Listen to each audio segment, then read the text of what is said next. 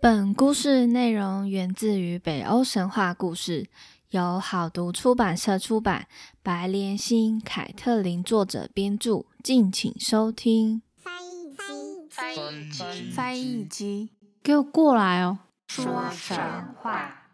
这里是翻译机说神话。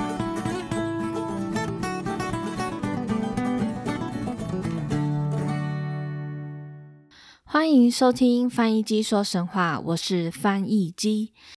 前三集呢，已经介绍了北欧神话的大家长，也都是耳熟能详的天神。我今天呢，就索性变更内容，把洛基和其他天神们拿到这一集中一并说完。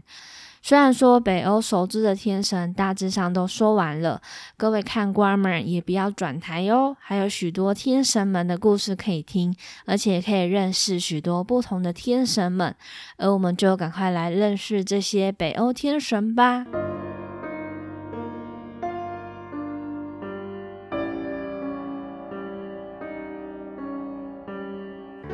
知道为何洛基被放在其他亚萨神族当中，并没有被独立出来。那时候在安排的时候没有注意到这个事情，所以就洛基跟其他的天神一起介绍。那今天呢，会讲述三位亚萨神族，人名也是蛮长的，会再整理资料给大家。首先，第一位是狮神普拉吉，或称布拉基。据说是奥丁的儿子，也是女神伊登的丈夫，是北欧神话中掌管诗词、智慧与雄辩之神。不过，关于这位天神的存在却是有疑虑的。我们就先来说说为何说他不存在。第一个疑点就是他是诗神，掌管诗词。不过，奥丁也被称为诗神，因此有人怀疑普拉吉就是奥丁。第二个。普拉吉 （Bragi） 除了是施法的意思外，也有守卫的意思。守卫天神不就是指诸神之王奥丁吗？第三个呢，狮神有一个叫做长胡子的神的称号，奥丁也有这个称号。那这就很怪啦，两个天神有一样的绰号，不过在神话中确实会有同个天神有不同的形象和名字，可能就是会根据当地的居民一些民俗信仰文化会有点不一样。而这个呢，就是会说普拉吉和奥丁其实是同一个人存在的原因。而另外不同的论点就是普拉吉是女天神伊登的丈夫，而奥丁。的妻子叫做弗利克，跟伊登也是不一样的，所以由此可知，这个论点呢，呃，这个说法呢，就是支持普拉吉和奥丁是不同人的部分这样子。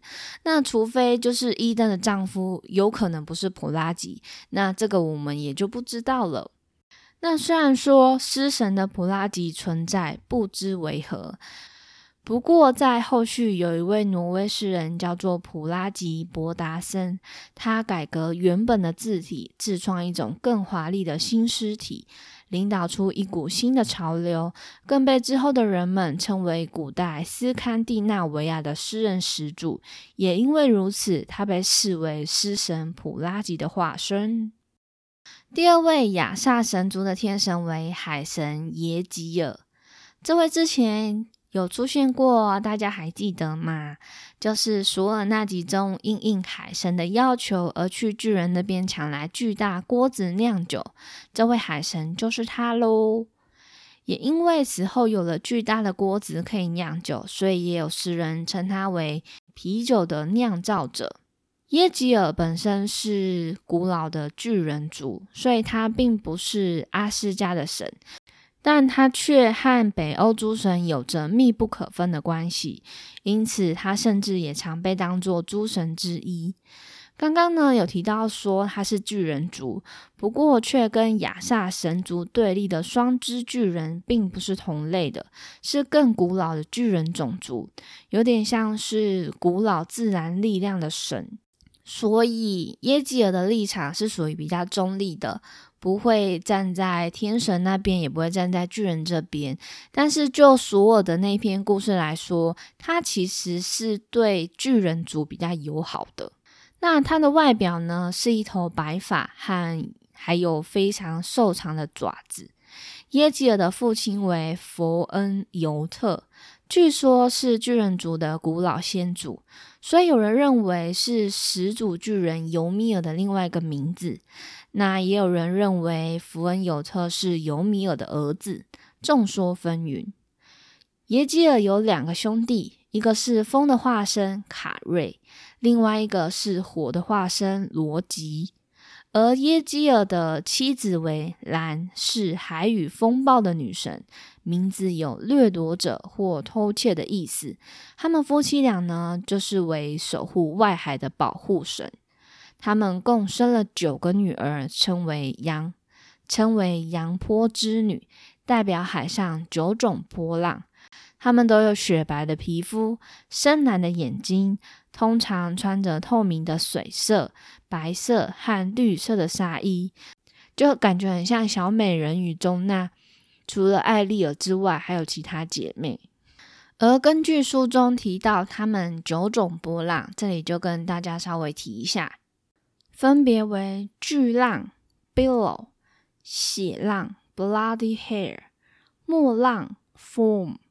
Forming sea，静浪，the pitching one，高浪 （Razor） 耀浪，heaven clear，卷浪，welling wave，寒浪，the cool，阳浪，fourthing wave，超酷的，我大概只知道疯狗浪吧。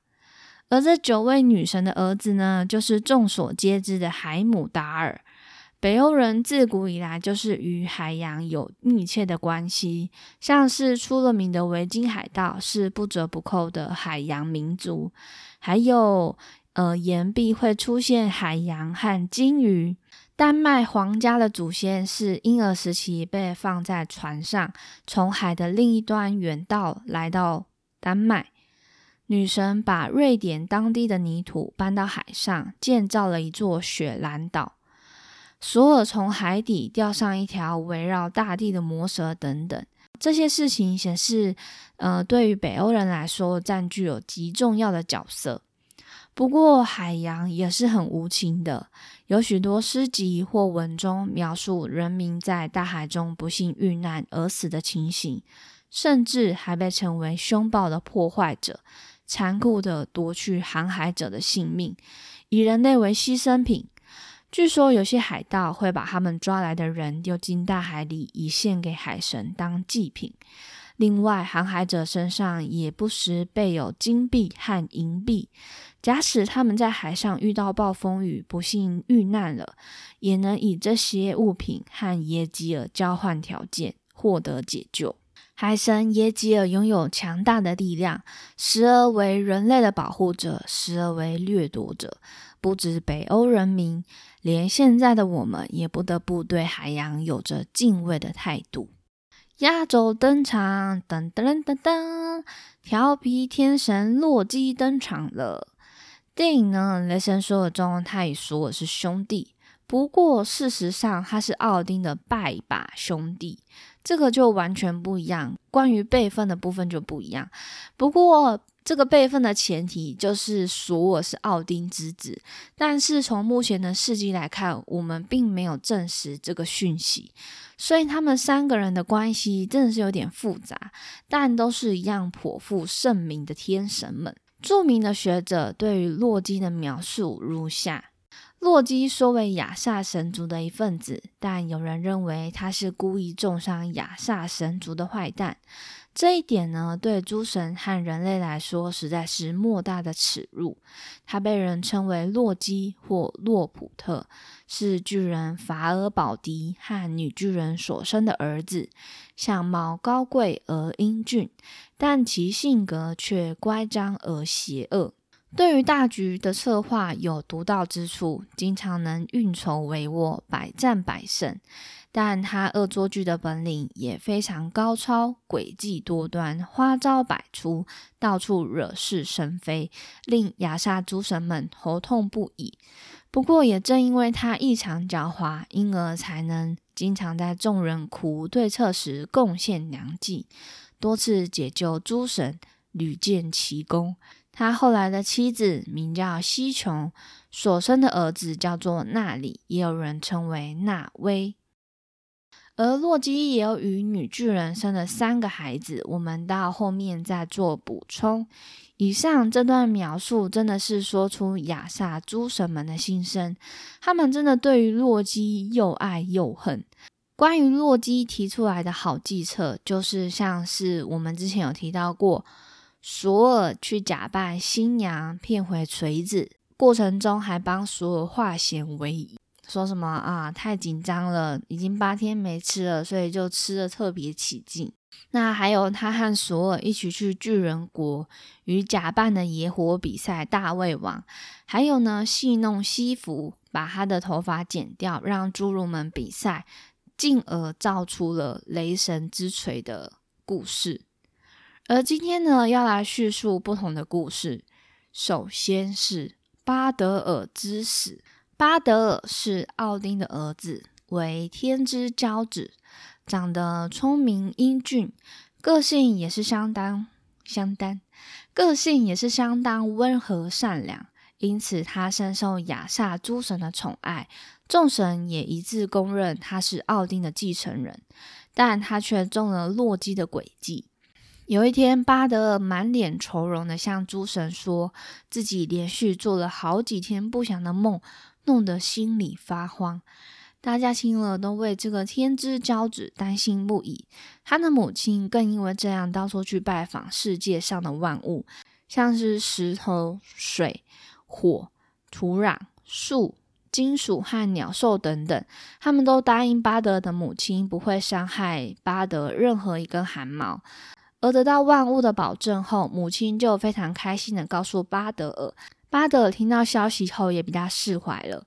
而诸神们为了验证这个承诺的可行性，于是他们想到做了一个实验，就是诸神把巴德尔围成一圈，所有诸神都朝他丢任何东西。而神奇的是，巴德尔没有闪躲任何东西，却毫发无伤。万物果然都遵守约定，一点也都没有伤害巴德尔。这下子，所有诸神也都非常开心。只有一个人，那就是洛基。他都不说话的，在脑中一直盘算如何才能叫诸神再笑不出来。他决心去找方法伤害这个看似万物都伤害不了的天之骄子巴德尔。洛基当下打定主意，便开始拟定完美的计划。洛基首先去找唯一掌握巴德尔万物皆不能伤害他的神秘人，就是巴德的母亲。洛基他就先变成一个老太婆，再装成一副和蔼的样子去拜访巴德的母亲。他心想，只有从他身上才能找出可以伤害巴德尔的唯一方法。非常高兴的巴德母亲看见这前来拜访他的老太婆，并没有心生警惕。再加上洛基出神入化的演技，还有。洛基有技巧的探问下，他就一五一十的把自己拜访请托万物的情形都告诉了扮演老太婆的洛基。洛基专注的倾听，试着从母亲的话套出可以伤害巴德的秘密。他故作关心的询问他：“哦，那可真是太好了。那么说来，没有任何东西可以伤害得了巴德尔了。”母亲呢？听到就回答说：“啊，约莫是如此了吧。我尽了全力请求万物，他们也都答应了我的请求，与我约定绝不会伤害巴德尔。对啦，除了有一棵谢寄生树实在是太小而无法发誓外，其他都发誓了啦。”洛基他强压住心中的兴奋，不动声色的套问出那棵谢寄生树所在之地。母亲不疑有他，便详细的把地点跟洛基说了。达成目的后，知道秘密的洛基嘴角不由得露出一抹诡异的笑容。不一会儿，他便借故离开。一出家门，洛基就马上赶往瓦尔哈尔宫，按照母亲的叙述，找到没有发誓的那棵小树。他毫不犹豫的将它连根拔起。然后把他带到诸神和巴德玩耍的地点。就是诸神们跟巴德也是十分的白目，就是还在玩那个游戏。那巴德尔的兄弟黑兹尔是个瞎子，所以呢，他虽然也在玩耍的现场，但他却只能独自站在人群的外围，拎着谢祭牲畜的洛基打着馊主意，就走进黑兹尔，悄声的对他说：“那我把手中的小树交给你，你也可以去参加扔东西在巴德身上的游戏了。”正觉得有些无聊的黑兹尔，便一言接过洛基拿过来的小树，并依照洛基的指示方法，举起双手，用力的将小树丢向巴德尔。不一会儿，竟然传出“啊”的一声惨叫。原来巴德尔被那根如毛般射来的小树给刺中了，四周一下子就安静了下来，谁也无法相信。巴德尔竟会被一棵小树所伤，而导致死亡。那以上就是他洛基第一个恶作剧的事情。再来第二个，触怒众神。洛基一来到阿斯家后，仍不改他爱恶作剧的性格，所以其实亚萨诸神对他十分头大，但却拿他没有办法。再说，他喜爱乱开玩笑，有时候却也会诸神带来好处或解决危机，所以大家呢也都是睁一只眼闭一只眼。但是这样的姑息纵容的结果，就是只有使得洛基更加嚣张。在洛基使诡计导致巴德的死亡后，这件事情使得诸神大为愤怒，一致决定声讨洛基。但由于洛基居住在神殿里，因此诸神一时也苦无机会敢怒不敢言。死性不改的洛基知道诸神不敢拿身在圣地的自己怎么样，便又开始惹是生非，常常以捉弄人为乐。有一天，战神实在是受够洛基的恶行了，在忍无可忍之下，大声对他咆哮着：“洛基，你实在是太不自爱了！你的行为犹如整个阿斯加，你给我小心一点，我迟早会逮到机会打死你。”那这些话呢，就是可让洛基给吓呆了。他一向自视为奥丁的结拜兄弟，并居住在神圣的神殿里，自信自己可以为所欲为，而没有人能奈何得了他。从来诸神只是敢怒不敢言，不敢如此出言恐吓威胁他。现在战神的一番话，才让他从梦中醒来。他发觉自己冒犯众怒，如今已是四面楚歌，任谁也巴不得置他于死地。在几经思量下，他决定收拾简单的行李，偷偷逃离阿斯家。匆匆逃亡的洛基，小心翼翼地来到深山藏身。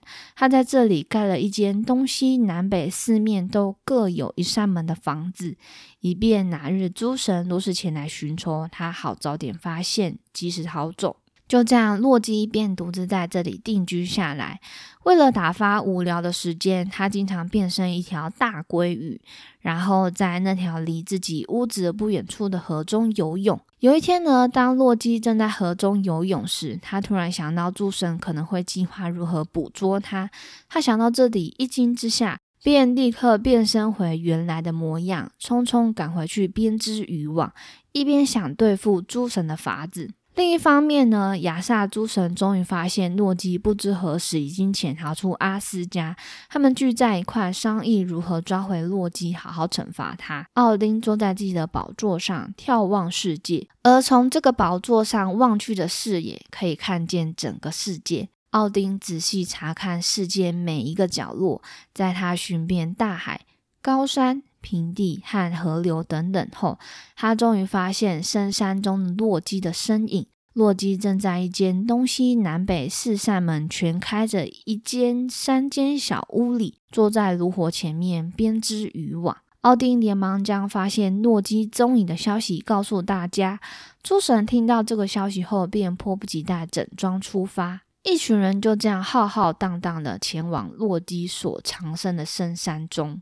这时，不知大祸将降临的洛基仍专心的在屋子里编织渔网。不一会儿，他发现有动静，仔细一看，发现诸神们正朝着自己奔来，他慌乱中把手中编织的渔网一把丢入火中，然后便急忙化身成鲑鱼潜入河中长生。而智慧神率领诸神来到洛基的住处时，发现洛基早已不见身影，逃之夭夭去了。智慧神看了一下，见着火炉中正燃烧的渔网，便猜想他是否化身成鱼潜入水中。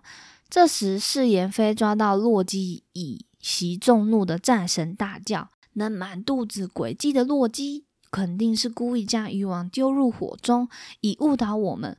估计他离开的时间不久，渔网都还燃烧着，他肯定走得不远。我想他大概躲到水里面去了吧。”就这样，诸神赶紧合力编织一张坚固的大渔网，准备一会儿就到海边去捕捉化身成鱼的洛基。诸神们赶紧回到瀑布旁撒下网，同时他们也在网上绑了一块大石头。这样一来，任何东西都逃不了这张网了。可怜的洛基就这样被大渔网追逐着，不知不觉来到了大海的边缘。他心想：这下惨了！如果他被逼进大海，这下子就准死无疑了。没有退路的洛基只好牙紧牙根，背水一战。他奋力向上一跳，想跳过渔网逃生。没想到这一跳终究不够高，没有跳出渔网，反倒是直直落向瀑布下方的深处。诸神见到这个情形，高兴极了。他们心想：这回让洛基再怎么有能耐，也逃不出众神的手掌心了。他们分成两组，抓住渔网的两端，守在河岸上，再由战神跳入水中去捉拿洛基。急于逃命的洛基一瞧是战神来捉住他了，吓得更使劲的往上跳。没想到战神机警的一把抓住洛基变身的鱼尾巴，战神紧紧的捏住他的鱼尾巴，生怕一不小心又被他给溜掉了。就这样，战神使劲的一捏，使得这鱼尾巴变得又细又长。今天我们所看到的鲑鱼尾巴，不都是细细长长的吗？据说正是以上这个缘故啊。那我在想，鲑鱼就是逆流河上。虽然说他们是回从，虽然说他们是从海，然后回到河流中产卵，但这是跳这个瀑布的过程，我觉得好像也是因为落地，然后才会这个跳瀑布。诶，对啊。然后呢，嗯，他们跳瀑布之后，就会被那个棕熊啊给抓住，这样子。战神终于不负众望，拎着洛基回到陆地上。洛基立刻恢复人形，他低垂着头，心知自己大祸难逃。诸神将他团团围住，仔细收押。带进一个深山中的洞穴里，他们找来三块平坦的大岩石，并用一块大铁链仔细将这三块岩石串联好，然后将那苦着脸的洛基紧紧绑在岩石上。他们还不甘心，便还去找来一条剧毒的毒蛇，将它绑在洛基的头顶正上方，让毒蛇的毒液一滴一滴不断的滴在洛基俊美的脸上。安置好洛基的诸神们开心极了，一群人闹哄哄的回到阿斯家，准备大肆庆祝一番。大伙都走光了，只有洛基的妻子西琼实在不忍心丈夫受此苦刑。自愿留在山洞里照顾洛基。她为了不让毒蛇的毒液滴到丈夫的脸，便找来一个大钵盛装毒液。然而，当钵盛满时，她却又不得不赶快去把满满的毒液给倒掉。因此，就当她离开去倒毒液时，不断滴落的毒液便会滴在洛基的脸上。因为这毒液有着极强烈的腐蚀性，所以每当它滴在洛基脸上，洛基的脸变灼痛难忍，使他忍不住痛苦，哇哇大叫，并用力挣扎摆动身体。据说这时大地便会因此而产生震动，也就是人们所说的地震啊。那据说呢，洛基的惩罚就是直到诸神的黄昏才结束这样子。那所以这个就是洛基所受到的惩罚。以上呢就是三位天神。狮神、海神和调皮鬼洛基的神话故事。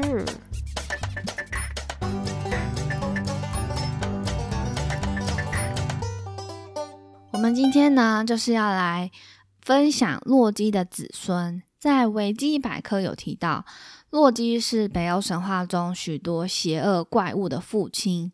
所以呢，奥丁从女巫的预言那里知道，洛基和女巨人所生的孩子必给世界带来灾难。所以奥丁就分别用不同的方式把他们囚禁起来。那今天就是要介绍这三位他们所生的孩子。第一个孩子为巨狼芬里尔。芬里尔是北欧神话中恐怖的巨狼。他在诸神黄昏前都被北欧诸神囚禁。那据说呢，他最终的宿命就是吞噬众神之父奥丁。而关于芬里尔更详细的内容呢，我们在之后的篇幅当中会说到。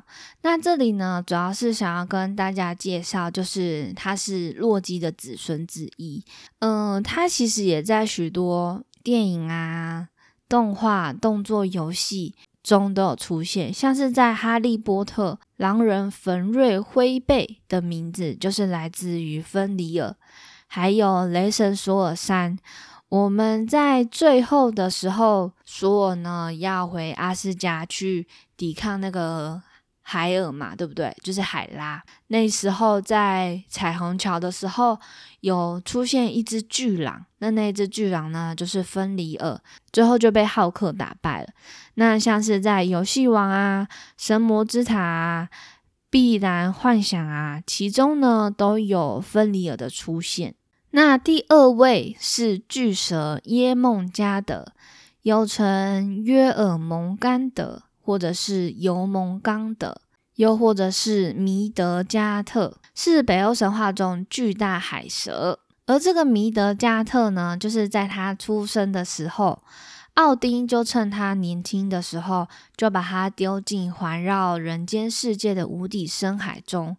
可是巨蛇的体型这时候已经非常庞大，它把身子伸展，竟然刚好在深海的另一端咬着自己的尾巴，就像是呃用的一个圈这样。那它在海中就不能挣脱嘛，所以就只好把身体紧紧的拢靠着，就把整个人间给围堵住了。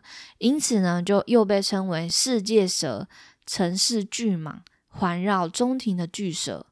那他生命中的宿敌就是诸神中最强的雷神索尔。那关于他的故事呢？其实我们之前也有提到过，就是国王呢，他就出了一些题目刁难索尔嘛。那其中一项就是要把国王所养的猫举起来。这个猫呢，真身就是大蛇弥德加特。那再来有一个巨蛇的故事，就是索尔他为了应应海神的要求有。要去要那个巨大的锅子，所以呢，就跟随那个巨人出海捕鱼。那为了向这个巨人显露实力，所以呢，他就嗯以巨牛的头当鱼饵，然后放到海洋深处，然后就跟那个巨蛇比脚力。这个巨蛇呢，也就是这个米德加特。那最后呢，他们也都是在诸神的黄昏中会出场。所以呢，这个你要等到我们之后才会说到这个诸神的黄昏哦。再来第三个小女儿，也就是海尔赫尔，她是洛基与冰霜女巨人的小女儿，后来被奥丁贬降到黑暗的阴间，作为冥界女王。在三个兄妹当中呢，赫尔她是有长成人形的，但是还是。长得非常的奇特，从腰部以上，她是个正常且健康的女人，但腰部以下却是腐烂发黑，面部表情永远狰狞恐怖，跟雷神索尔山的完全不一样。那以上呢，这就是三个有关于洛基的子孙的故事。那关于洛基呢，他除了跟女巨人啊，还有刚刚说的西琼有孩子之外，洛基他曾化身一匹母马，母的哦，嗨本来是公的，然后化成母的马哦，与公马交配成。八足神驹，也就是呃八个脚的马。后来这匹马呢，就变成奥丁的坐骑喽。所以有关于就是呃洛基的子孙，其实也蛮多的。然后有一些就是是好的，也有坏的这样子。那关于洛基的部分，其实也是在很多呃电影啊、游戏中有出现，但我们最熟悉的就是雷神索尔嘛。那听说不知道大家有没有看过《摩登大圣》，绿色戴上绿色面具，然后就会变成另外一个人。那这个听说也是天神洛基。那还有漫威电影嘛？再来呢，还有龙族拼图、怪物弹珠、神魔巨塔、呃神魔之塔、无双。圣斗士星矢等等，这些呢，就是都有出现过。那不管怎么说呢，虽然说洛基是调皮之神，但他还是在我心目中是最英俊的男神啦。那以上就是呃有关于洛基以及两位天神的故事们。喜欢听翻译机说神话的朋友们，欢迎到各大平台按下订阅，并给予五颗星的留言，我会感谢大家的。那也可以到 Instagram 或是 Facebook 搜寻翻译机说神话，里面呢也会有一些人名的资料啊，都会呈现给大家。那之后我们就费尔森家族再见喽，拜拜。